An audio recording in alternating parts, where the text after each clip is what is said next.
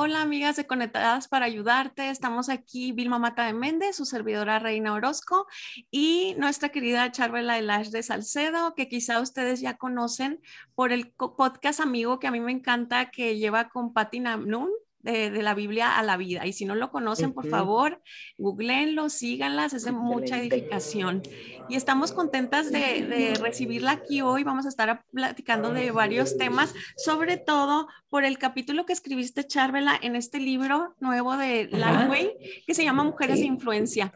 La editora es. Kathy Cheraldi de Núñez, pero tú escribes el capítulo 2, que se llama la, la distorsión del rol. Entonces vamos a estar hablando de esto quiero eh, de una vez decirte que me encantaría que estés otras, otras preguntas con nosotras. Nos va a gustar mucho platicar contigo, ¿verdad, Vilma? Claro, claro, que sí. encantada, un gozo. Eh, Cuantas veces quieran. Charvel, me encantó eh, tu capítulo, de verdad que sí, me encantó tu capítulo. me encanta especialmente por tu manera de ser, porque tú eres una mujer muy lógica, con mucho discernimiento, sabia, y lo hiciste de esa manera. O sea, estamos acostumbrados a hablar de los roles en muchísimos lugares y muchas veces como que decimos a ah, lo mismo o yo me lo sé o algo, pero eh, tú no. Eso me encantó de mucho de este, de este capítulo. Eh, me gusta el razonamiento y la lógica con que lo haces. Entonces, eh, lo primero que yo te quiero preguntar es que me gustó en el libro, tienen que comprarlo, porque, saben, amigas, para que lo lean, así que no vamos a decir todo, sino algunas cosas, eh, que tenemos una confusión, y es que entendemos, y yo he escuchado mucho, que dicen que el más grande llamado de una mujer es ser madre y esposa, eh, y no todas nosotras estamos llamados al matrimonio. Y me gustó que tú eh, señalabas que el ser ayuda idónea no está solamente, eh, eh, no está solamente limitado a que seas una esposa, porque una mujer de, bueno, yo no soy ayuda idónea, yo no tengo a quien hacer ayuda idónea. este, entonces, ¿qué tú podrías decir para las mujeres que no están solteras, que no están casadas, que no tienen esposa? ¿Cómo ya pueden ser ayuda idónea para, eh, como, dice, como dices tú, eh, la mujer que, la viuda, la soltera, la joven, la anciana, la adolescente, la muchacha que trabaja, la joven que trabaja. Este, eso, ese es sí. Bueno, eh, bueno, gracias primero por la invitación y, cuenten conmigo para cuantas más quieran. Excelente. Y bueno, en, ese, en ese capítulo, como tú dices, me concentro en lo que es la distorsión del rol, pero a la luz de tu pregunta, tenemos que irnos un poquito antes de la distorsión y es eh, irnos al Génesis 1 y Génesis 2, donde Dios habla en su palabra de cómo fuimos nosotras creadas. Y lo primero que él dice es que nosotras fuimos creadas a imagen de él y fuimos creadas eh, con, a, su imagen y semejanza, eh, dice la palabra. Y varón y hembra nos creó. Entonces, de ahí podemos sacar dos grandes verdades. Primero, que nosotras somos su imagen y segundo, que nosotras tenemos un género que nos hace diferente al hombre. A uno, a, sus criaturas, Dios le dio el género, a uno le dio género masculino y a otra le dio el género femenino. Pero a ambos, y es lo primero que dice, fueron creados a su imagen, lo cual nos coloca tanto al hombre y a la mujer eh, en el mismo valor, con el mismo valor. Dios le está dando igualdad en cuanto a su valor y diferencia en cuanto a su género. Entonces, ¿por qué Dios hizo eso? Bueno, él, quizás en su plan, Él dijo, yo quiero eh, que estas dos criaturas reflejen lo que yo soy. Y Él colocó en el hombre cualidades que los reflejan a Él, eh, cualidades en su carácter, en su persona, en su accionar que los reflejan a Él. Y del otro lado colocó otras cosas que los, eh, en la mujer que los reflejan a Él, cosas diferentes que el hombre no tiene. Y juntos entonces reflejan la imagen de Dios de forma completa y lo que nosotros llamamos de forma complementaria. Entonces, eh, en esa unión en que nosotros podemos ver perfectamente el carácter de Dios, obviamente tomando en cuenta que después vino la caída y ya eh, no lo reflejamos a Él de una forma perfecta, pero esa, esa fue su idea inicial crear dos criaturas que los reflejen a él y ambos con características diferentes. Entonces, eh, ya sea yo soltera, casada, yo tengo características de Dios. Yo reflejo parte del carácter de Dios en mi género, en mi, en mi, rol como mujer. Entonces, eh, eso no está atado al que yo sea casada, soltera, porque todas somos mujeres, independientemente de la etapa en la que yo estoy. Entonces, cuando yo me uno al hombre, eh, bueno, puedo reflejar mejor en el matrimonio, eh, que es donde se ve mejor esta unión. Yo puedo reflejar mejor quizás el carácter de Dios, pero no quiere decir que como mujer, de forma singular, yo no lo pueda hacer, que como mujer yo no pueda complementar a, a, cualquier persona que esté a mi lado. Yo tengo la capacidad de complementar. Entonces, como soltera, yo puedo complementar, por ejemplo, eh, el trabajo de mi pastor eh, con los dones y talentos que Dios me da para que es, mi pastor pueda hacer el llamado de Dios eh, aquí en la tierra. Hay tantas cosas que, que, una soltera puede hacer. De hecho, Pablo, ya no quiero desviarme, pero Pablo, en, creo que en 1 Corintios 7 dice que la soltera tiene más tiempo para el Señor. Entonces, eh, yo puedo reflejar mi, mi don, eh, mi diseño de una mejor, mm, eh, de, de, igual forma, mi rol de ayuda idónea, ya sea casada o soltera. Entonces, no sé si ahí respondí un poco tu pregunta, pero es como comenzar a vernos antes de, de ser unión con Adán, es comenzar a vernos con, como Eva, la mujer, y, mi capacidad y, las características que Dios me, me, dotó, con las que Él me Sí, yo porque hay hermanas, tú sabes que seguramente tienen la pregunta de cómo yo soy, eh, si yo soy adolescente como, o soltera o, o trabajo, eh, o soy una madre soltera, o soy viuda, no tengo esposo, no tengo hombre, ¿a quién yo voy a complementar? O a cómo, como ejemplos, tú sabes, eh, prácticos, pero está bien, está contestada. Es para reafirmar eso. Eh, Reina, ¿tú quieres otra? ¿Tienes la próxima pregunta? Para yo la ah, de hecho, no es la próxima pregunta, es como continuación. Eh, Exacto.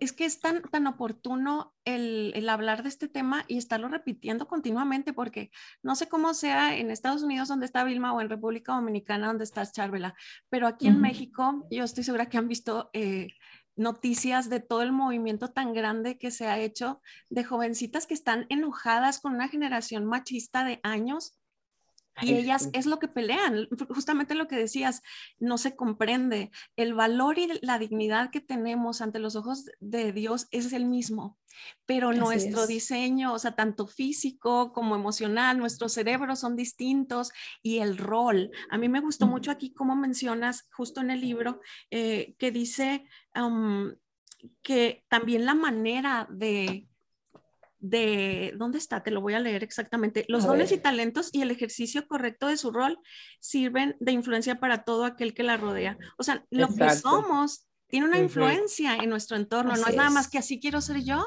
Y, no hay consecuencias. ¿Tú, ¿Tú cómo ves ahora esta, esta generación? ¿Por qué piensas que ha pasado ese, ese coraje y cómo el Evangelio reconcilia en nuestra identidad con Cristo, esa unión que tenemos con Cristo y nos da esperanza a que, a que las cosas no estén así como una guerra de sexos toda la vida. Sí, bueno, sí, esa, esa guerra de sexo creo que comenzó en el Edén eh, creo que en el libro una de las cosas que yo mencionaba es que podemos ver a Eva como la primera feminista, porque eh, el feminismo es este movimiento que está muy de moda hoy en día, que se ha hecho muy presente y que lo vemos a diario y que de hecho tengo amigas en la iglesia que me dicen yo soy feminista y yo he tenido como que corregirle esa idea y decirle no, no, no, una cosa es defender los derechos propios y legítimos de la mujer eh, por los abusos que ha sufrido por el pecado del hombre y otra cosa es eh, yo abrazar un movimiento que lo que quiere es eh, vivir de espalda al diseño de Dios. O sea, y, y, hemos tenido hasta en la iglesia que aclarar este tema. Eh, pero fíjate que en cuanto a, esa parte de tu pregunta, ¿de dónde viene? Bueno, eh, viene de, lamentablemente de un mal uso del liderazgo masculino que ha empujado a la mujer a, defender derechos que legítimamente le, le, corresponden y que el hombre no se lo ha dado. Entonces sí vemos de muchas luchas que son legítimas, pero en, el, todo, en la suma de todo, vemos a muchas mujeres peleando porque quieren ser igual que el hombre, aunque verbalmente no lo digan, pero quieren hacer lo mismo que el hombre hace, tener eh, querer exigir que se le otorguen a, a ellas capacidades que el hombre tiene, que hasta genéticamente no nos corresponden.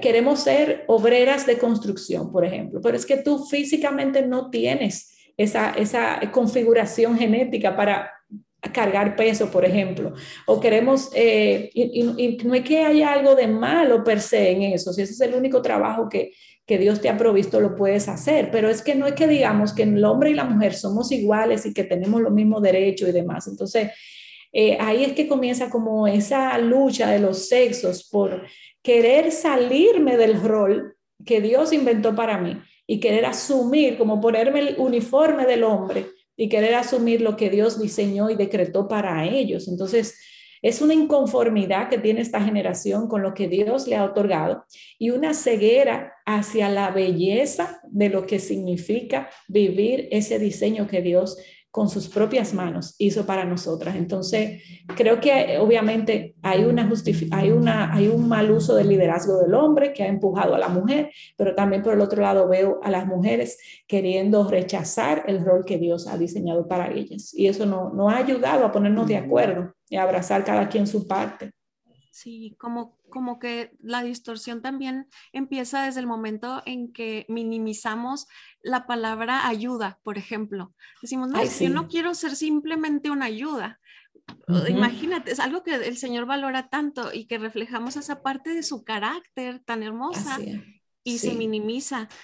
Aquí escribiste, esta distorsión nos impide influenciar de forma piadosa, porque la influencia iba a estar, pero ¿de qué forma va a ser piadosa?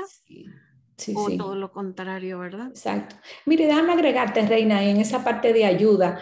Eh, cuando somos ayuda, y no sé si lo puse ahí en el libro, pero es algo que, que oímos a través de la Biblia, eh, Dios mismo se llama él el ayudador. Cuando Jesús se va, dice, no se entristezcan, yo me voy, pero yo les voy a enviar al ayudador, eh, les voy a enviar a, a, la tercera persona de la Trinidad, a Dios mismo, morando dentro de nosotros. Entonces, en, en la misma Trinidad, nosotras vemos cómo hay un sometimiento que nos molesta tanto. Esta generación está tan molesta con el tema de, que yo no me puedo someter al hombre. Cómo la misma Trinidad tiene, eh, eh, eh, refleja el papel de sometimiento y de ayuda.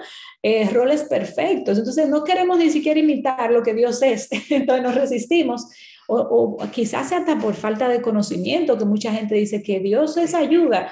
Hermanas, Dios es ayuda. Dios es en la tercera persona de la Trinidad, dice que Él nos ayuda y mora en nosotros para darnos convicción y es nuestro ayudador.